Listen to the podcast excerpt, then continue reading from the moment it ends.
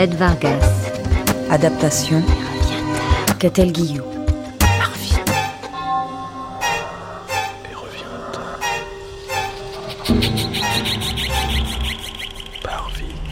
Dixième et dernier épisode.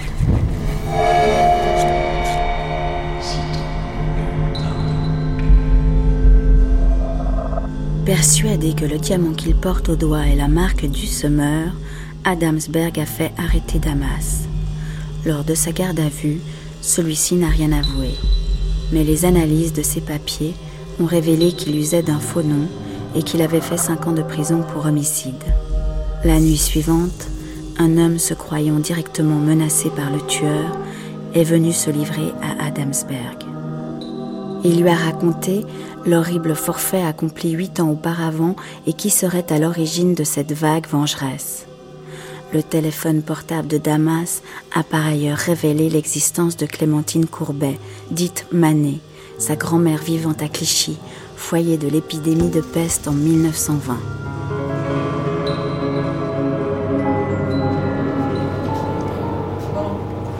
Alors, elles sont pas bonnes, les galettes? Très bonne. Je dirais même excellente. Honnêtement, ça doit bien faire 40 ans que je n'ai pas mangé des galettes aussi bonnes. Trêve de conneries. Vous m'avez amené là maintenant. Je veux voir mon petit-fils où il est. Un instant, Clémentine. J'ai d'abord quelques questions à vous poser. Eh ben, allez-y. Qu'est-ce que vous attendez? Venez vous asseoir. Je vous en prie. Danglars, prenez la déposition. Clémentine, pourquoi la peste? Les journaux sont maîtres de la peste. Il faut pas s'attaquer à un journal, c'est tout. Sinon, Sinon, les journaux lui envoient la peste. Ils sont maîtres du grand fléau. vous reconnaissez ces victimes? Victime, mon cul. Des bourreaux, oui. Des bourreaux, c'est vrai. Des tortionnaires. Ils peuvent claquer. Plus ils claquent, plus Arnaud revit. Ils lui ont tout pris. Ils l'ont réduit plus terre. Il faut bien qu'Arnaud revive. Et ça, c'est pas possible. Tant que cette chanlie reste sur terre. Mais il en reste, Clémentine. Non. Le boulot est terminé. L'ennemi est dans la place. Vous pigez, commissaire? Les deux prochains crèveront, quoi qu'il arrive. C'est trop tard pour eux. Terminé. Ils seront morts, tous les sept. Les sept? Les cinq tortionnaires. La fille cruelle et le commanditaire. Chez moi, ça fait sept. Vous êtes au courant ou vous n'êtes pas au courant? Damas n'a pas parlé. Normal. Il ne pouvait pas parler avant que le boulot soit terminé. Comment vous l'avez trouvé? Par son diamant. Il le cache. Je l'ai vu. Ah, vous avez des connaissances? Arnaud est l'héritier de son arrière-grand-père et de la bague. Il fallait qu'il relève la tête, comme Émile, pendant l'épidémie. La prison ne vous fait pas peur? Pour vous, pour Damas. La prison. Vous plaisantez, commissaire? Arnaud et moi, on n'a tué personne. Alors qui Les puces pardis. Lâcher des puces infectées, c'est comme tirer sur un homme Elles étaient pas forcées de piquer, minute. C'est le fléau de Dieu. Il tombe où bon lui plaît. Si quelqu'un a tué ses dieux, vous comptez pas l'embarquer, Dieu, des fouailles.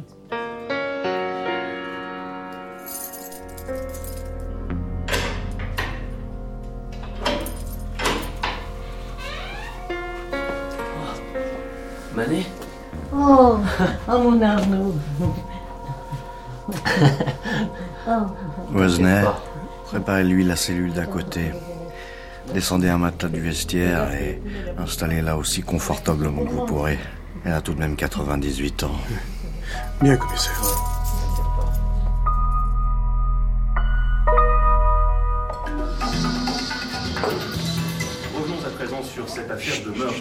Selon les dernières informations de la police, le semeur n'aurait pas agi seul. Il semblerait qu'une entreprise d'une telle envergure ait nécessité l'action de plusieurs personnes. Tiens, Les revoilà le traître. Marie-Belle n'est pas là Elle est malade. Elle est couchée. À cause de vous. Sortez Damas de là, commissaire, vous faites erreur. Damas est un pacifique, un tendre. Il, il a jamais tué personne, jamais. Cinq minutes de Cambrai. Je vais vous raconter une histoire. Vous permettez que je m'assoie parmi vous Ah. En 1918, Émile Journeau, chiffonnier de son état, revient sain et sauf de la guerre de 1914. On s'en balance. Attends, Lisbeth, euh, qu'est-ce que raconter Quatre ans de front sans une blessure, autant dire un miraculé. En 1915, le chiffonnier a sauvé la vie de son capitaine en allant le rechercher blessé dans le No Man's Land. Le capitaine, avant d'être évacué sur l'arrière et en témoignage de sa gratitude, a donné sa bague aux 100 grades journaux. Commissaire, on n'est pas là pour se raconter des vieilles histoires du bon vieux temps. Noyez pas le poisson. Et Damas dans tout ça. Mais l'histoire de Damas est une vieille histoire du bon vieux temps, Eva. Je reprends. La bague du capitaine porte un diamant, plus gros qu'une lentille. Démobilisé en 1918, il retourne dans sa misère à Clichy, mais il ne vend pas la bague. Pour lui, la bague est salvatrice et sacrée. Deux ans plus tard, une peste éclate dans sa cité, où elle ravage une rue entière. Mais la famille Journeau, Émile, sa femme et leur fille Clémentine, 5 ans, est épargnée. On murmure, on accuse. Émile apprend du médecin qui visite la cité dévastée que le diamant protège du fléau. C'est vrai cette connerie C'est vrai dans les livres. Avancez à Damsberg, ça traîne. Émile Journeau est accusé de diriger la peste, de la semer peut-être. On n'a rien à battre de cet Émile. C'est l'arrière-grand-père de Damas, Lisbeth. Menacé de lynchage, la famille Journeau fuit la cité Optoul en pleine nuit, la petite sur le dos de son père, traversant les décharges où agonisent les rapesteux. Le diamant les protège. Ils se réfugient sains et saufs chez un cousin à Montreuil et ne regagnent leur ancien quartier qu'une fois le drame achevé. Leur réputation est faite, les journaux, autrefois honnis, font figure de héros, de dominants, de maîtres de la peste. Leur histoire miraculeuse devient la gloire des chiffonniers et leur devise. Émile s'entiche définitivement de sa bague et de toutes les histoires de peste. Sa fille, Clémentine, hérite à sa mort de la bague, de la gloire et des histoires. Elle se marie et élève fièrement sa fille, Roselyne, dans le culte du pouvoir journaux. Cette fille épouse Heller de Ville. On s'éloigne, on s'éloigne. On se rapproche. Heller de Ville L'industriel de l'aéronautique Il va le devenir. À l'époque, c'est un gars de 23 ans, ambitieux, intelligent, violent, et il veut bouffer le monde. Et c'est le père de Damas. Damas s'appelle Viguier. Ce n'est pas son nom. Damas s'appelle Heller de Ville. Mais le père est un coureur. Il mène plusieurs vies, n'est jamais à la maison. La mère fait une dépression nerveuse. Le petit Arnaud est élevé par sa grand-mère, Clémentine, à Clichy. C'est elle qui console l'enfant, l'encourage et le fortifie en lui ressassant les glorieux faits de ses parents. Après l'abandon du père, la célébrité de la famille Journeau devient l'unique force de Damas. Quand il atteint ses dix ans, Clémentine lui confie solennellement la bague et, avec ce diamant, le pouvoir de commander au fléau de Dieu. Ce qui était encore un jeu pour le garçon s'ancre dans son esprit et devient un formidable instrument de vengeance, encore symbolique, contre une enfance sinistrée. Quel est le rapport À 18 ans, Damas est un jeune homme chétif, mal foutu, mal poussé. Il devient physicien pour surpasser son père, probablement. Il est lettré, latiniste, scientifique, cultivé et surdoué, et il a un fantôme dans la tête. Il s'acharne et se lance dans la branche aéronautique. À 24 ans, il découvre un procédé de fabrication qui divise par 100 les risques de faille dans un acier alvéolé léger comme une éponge. Je ne peux pas vous dire pourquoi, je n'ai pas tout suivi, mais cet acier présente un intérêt extrême pour la construction aéronautique. Damas a découvert un truc à 24 ans Parfaitement.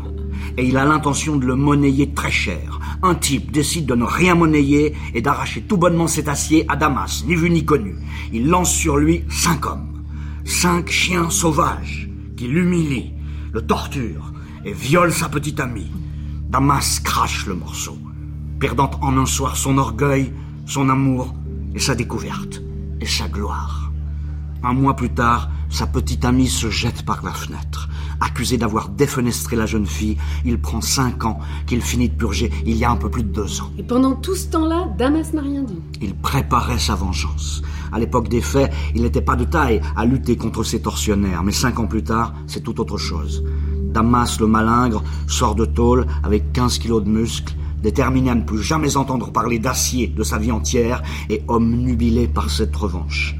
En prison, on somnubile facilement. C'est presque le seul recours qu'on a. Il sort et il a sept personnes à tuer, les cinq tortionnaires, la fille qui les accompagnait et le commanditaire. La vieille Clémentine a eu le temps de remonter leur piste et tous deux ils sont prêts. Pour tuer, Damas se tourne, bien sûr, vers le pouvoir familial. Cinq viennent d'y passer, il en reste deux. C'est pas possible. Damas et sa grand-mère ont tout avoué. Les rats, les puces et les vieux bouquins sont toujours dans le grenier de la grand-mère à Clichy. Les enveloppes ivoires aussi, tout le matériel. Il dit les avoir tués, lui-même Non, il dit que les puces pesteuses les avaient tués. Si l'histoire est vraie, je vais pas lui donner tort. Mais Damas ne peut pas tuer. Ou je rends mon tablier de conseiller en choses de la vie. Allez le voir si vous voulez de Cambrai. Lui et sa manée, comme il l'appelle. Il vous confirmera tout ce que je viens de vous raconter.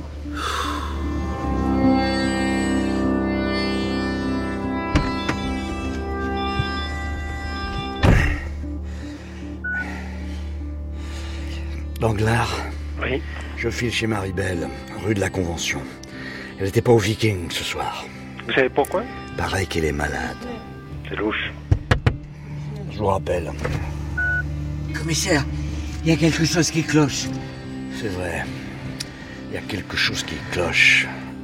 Le charbon. Hein Vous le savez? Ouais. Une énorme bévue pour un fin pestologue. Et je ne suis pas certain que les deux zigs qui restent à tuer vont s'en sortir. Mais Damas et sa grand-mère sont en cage, non? Même.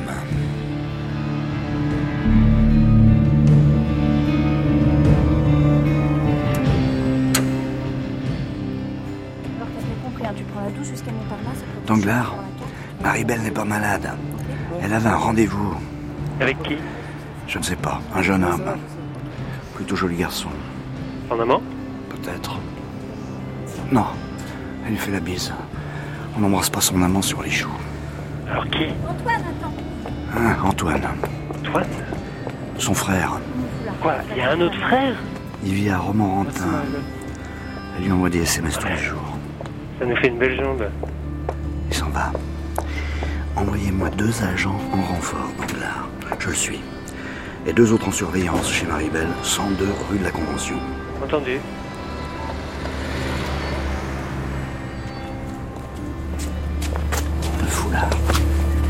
Monsieur, vous avez perdu ça.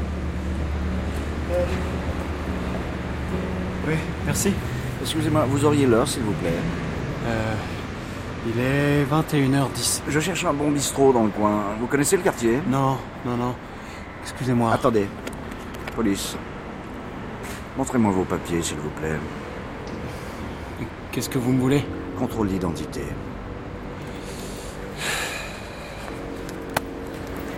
Quoi Vous vous appelez Antoine Urfin, c'est ça Oui, parce qu'il faut que je vous aide à lire aussi. Vous connaissez Maribel LR de Ville Je sais pas de quoi vous parlez. Laissez-moi, je suis pressé. Vraiment Et qu'est-ce que vous avez à faire de si urgent ce soir Laissez-moi enfin. Vous êtes taré ou quoi? Un problème, commissaire? Rattrapez-le.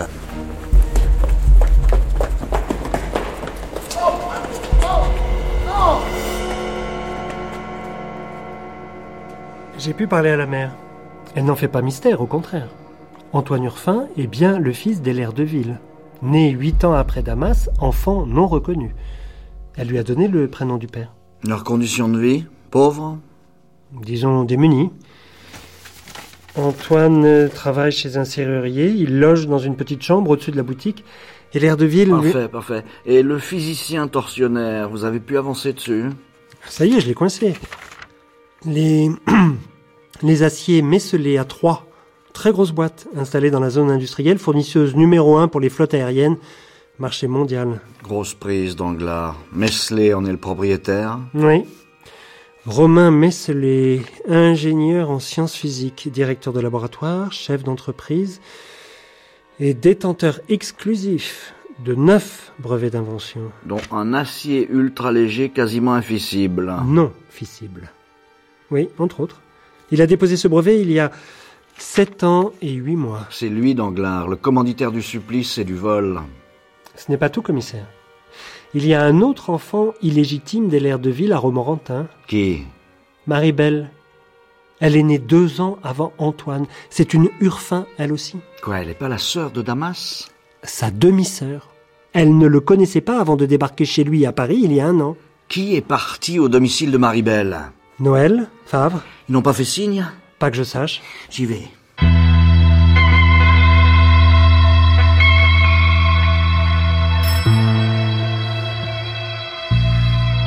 S'il vous plaît.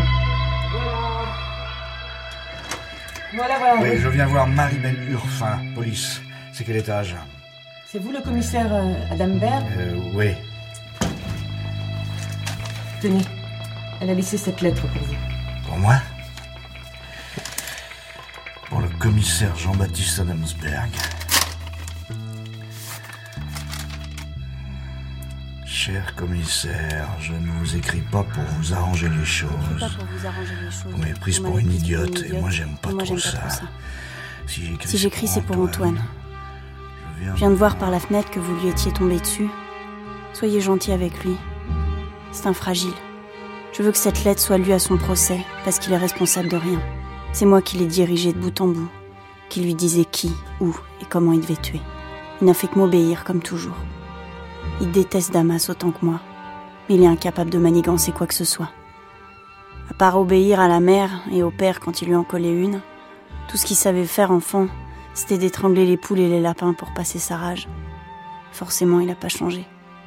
Notre père, c'était peut-être le roi de l'aéronautique, mais c'était surtout le roi des salopards, il faut que vous sachiez ça. Il avait un premier fils, un déclaré, qui a été élevé dans la soie à Paris. Je parle de ce timbré de Damas. Nous, on était la famille honteuse, les prolos de Romorantin. Il a jamais voulu nous reconnaître. Question de réputation, il disait. Question fric, il en lâchait pas une à maman, juste de quoi survivre, parce qu'il avait peur que les voisins se posent des questions. Quand il s'est pulvérisé au-dessus de l'Atlantique, avec Antoine, on s'est dit qu'on voyait pas pourquoi on n'aurait pas droit à une part du fric. Déjà qu'on n'avait pas le nom. Je suis arrivée à Paris avec juste cette idée. Annoncer à Damas que j'étais sa demi-sœur, pleurer misère, et me faire accepter pour partager le magot. Le Damas, il est tombé comme une poire, en deux jours. Il m'a ouvert grand les bras avec la larme à l'œil, et quand il a appris qu'il avait un demi-frère, pire encore. Il m'aurait mangé dans les mains, cette andouille. C'est plus tard que je me suis rendu compte que Damas était timbré. Que je me suis rendu compte que Comme il avait besoin de soutien et qu'il m'avait à la bonne, Comme il avait besoin de soutien et qu'il m'avait à la bonne, il m'a raconté tout son plan dingo. Sa vengeance, la peste, les puces et tout le tintouin. J'étais au courant de tous les détails. Il m'en parlait des heures. Les noms des types qu'il avait retrouvés, les adresses et tout. J'ai pas cru une seconde à ces histoires de puces tueuses. Mais forcément, j'ai changé de plan. Pourquoi on aurait eu les deux tiers alors qu'on pouvait avoir tout? Il suffisait de laisser Damas faire ses salles à Malek et nous on tuait par derrière. Si on terminait son idée, le Damas partait en tôle à perpète. Lui restait persuadé que c'était sa force journaux qui fonctionnait. Pauvre idiot. Je l'aurais eu jusqu'au bout si vous aviez pas appliqué. Ne vous cassez pas la tête à essayer de me retrouver. J'ai déjà repéré les deux types à vous qui faisaient le guet en bas. Je vais me déguiser avec un habit que Lisbeth m'avait donné un jour pour une fête. donné un jour pour Ils une y verront du feu. Mais oubliez pas Antoine, surtout. Prenez soin de lui. Il y est pour rien. La bise à Lisbeth et à cette pauvre cloche d'Eva. Vous avez tout fait foirer, mais j'aime bien votre genre. Sans rancune, Marie-Belle. Marie-Belle.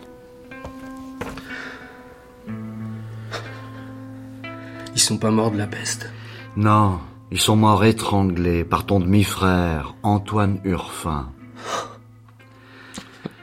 Étranglés et passés au noir. Ça ne t'a pas étonné, ces marques d'étranglement Ce charbon? Si, mais j'ai cru que la police inventait ça pour cacher la peste. Pour pas affoler les gens. Antoine passait derrière toi et les liquidait. Et Marie-Belle le dirigeait? Oui, Je croyais qu'elle m'aimait. moi aussi je le croyais. Tout le monde le croyait. C'est comme ça qu'on s'est tous plantés. Commissaire Ah, Danglars, vous tombez bien. Appelez le docteur Ferres pour Damas, cas d'urgence. Et prévenez Interpol pour Maribel. Un espoir? Non, trop maligne.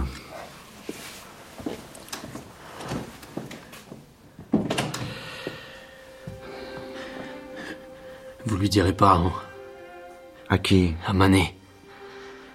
Vous lui direz pas que ces puces, elles donnaient pas la peste. Ça la ferait mourir. Je suis pas un tueur, Damas. Et toi non plus. Pense bien à ça. Qu'est-ce qu'on va me faire? Tu n'as tué personne. Tu n'es responsable que d'une trentaine de boutons de puce et d'une panique populaire. Alors? Alors le juge ne poursuivra pas. Tu peux sortir aujourd'hui. Maintenant, si tu veux. C'est lui? Non. Lui, c'est l'assassin. Grosse affaire de famille, Ferrez. Il sera probablement interné en asile psychiatrique. On ne dit plus asile de Damsberg. Hmm. Mais l'autre, là, réinsertion dans le monde réel. Une chute très douloureuse. C'est le type au fantôme C'est lui.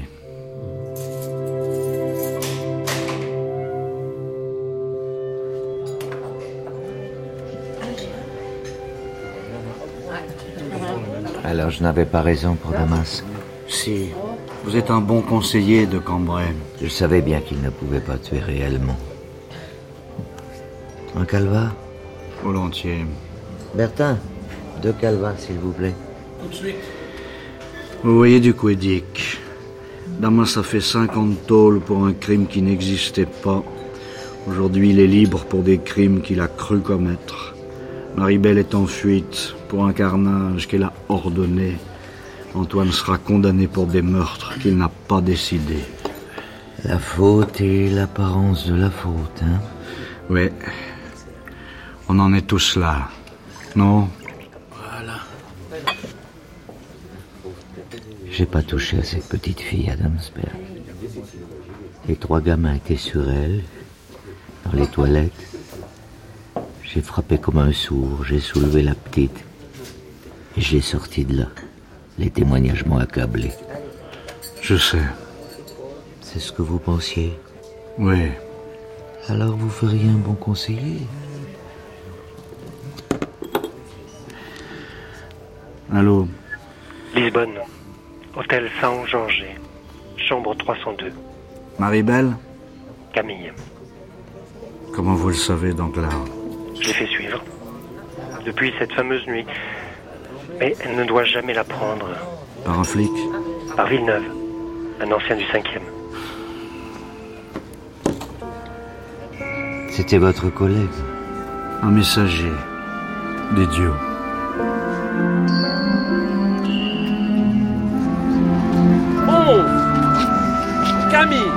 Pardon. Je. Douze.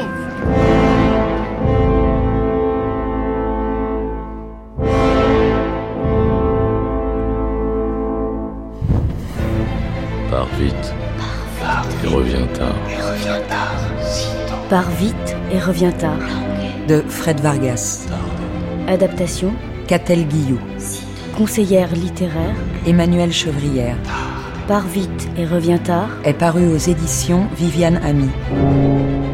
Dixième épisode. Avec Marina Golovine, Jean-Quentin Châtelain, Serge Ranco, Claude Aufort, Philippe Duquesne, Julien Lucas, Rosine Favet, Judith Chemla, Rislaine Elcohen, Emeline Bayard, Patrice Bornand, Vincent Nemeth, Éric Caruso, Arnaud Churin, Paul Brévim, Charles Zivaco, Taïdi Roisine, Olivier Clavry, bruitage, Sophie Bissans, prise de son, montage et mixage, Bernard Laniel et Sébastien Labarre, assistant à la réalisation, Benjamin Hu, réalisation, Cédric Ossire.